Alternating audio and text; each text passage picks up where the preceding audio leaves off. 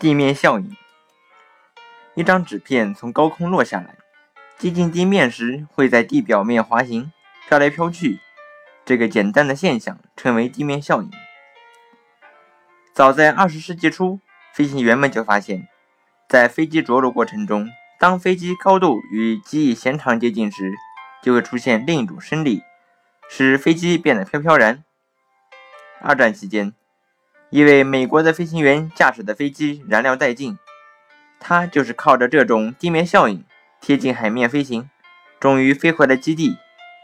这种机底底部与地表之间形成的高压空气。被称为附加升力，它能使运载工具升离水面或地面。于是，科学家们利用这种地表效应研制了地效飞行器。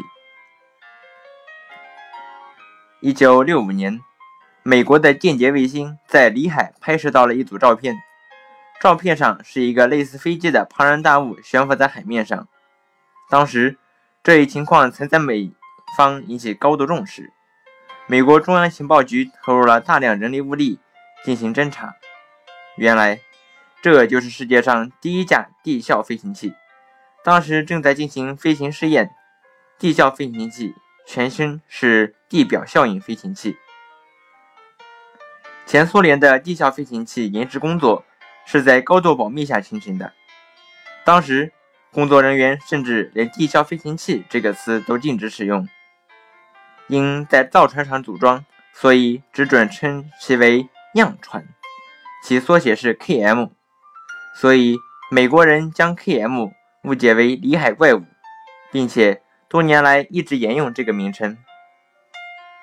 随着这项技术的不断发展，专家们逐渐达成共识：地效飞行器作为新型交通工具，具有飞行速度快，时速可达五百千米，无高空事故的危险。无需机场和跑道，飞行平稳舒适等特点，可广泛应用于江河湖海和草原平地从事运输。如果用于海军，还可以免受鱼雷和水雷的威胁。我国自行开发的第一代实用型地效飞行器将投放市场。地效飞行器全机长十六米，宽九点八米，飞行速度每小时两百千米，可连续飞行四百千米。地效飞行器被公认为是二十一世纪理想的交通工具。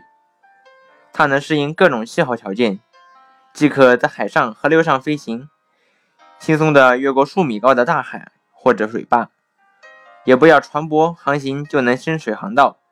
它不用跑道就能随时起降，不用泊靠码头。最让旅者放心的是它的安全性，一旦发生意外，它不会坠毁。只要从一米到五米的低空飞行状态落到地面，或和船一样航行到海边，人们设想，在世界四大洋的范围之内，只设置五个飞行器基地，就足以保证活跃在各大航线上的过往船只、分布在各海区作业的渔船以及石油钻井平台，在遇险时就能得到有限的救助。地效飞行器还可以用来。开发空中发射航天器的项目，在飞行过程中能从上面发射重达五百吨的航天飞机。更重要的是，还能在海面上接收完成任务返回的航天飞机。有趣的是，日本科学家已经把这种地面效应应用到磁悬浮列车上。列车开始以车轮飞行，达到一定速度后转为悬浮，其原理与磁悬浮不同。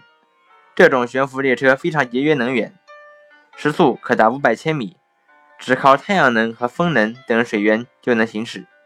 目前，长八米、宽三点二米的试验车成功的进行了时速五十千米的悬浮行驶。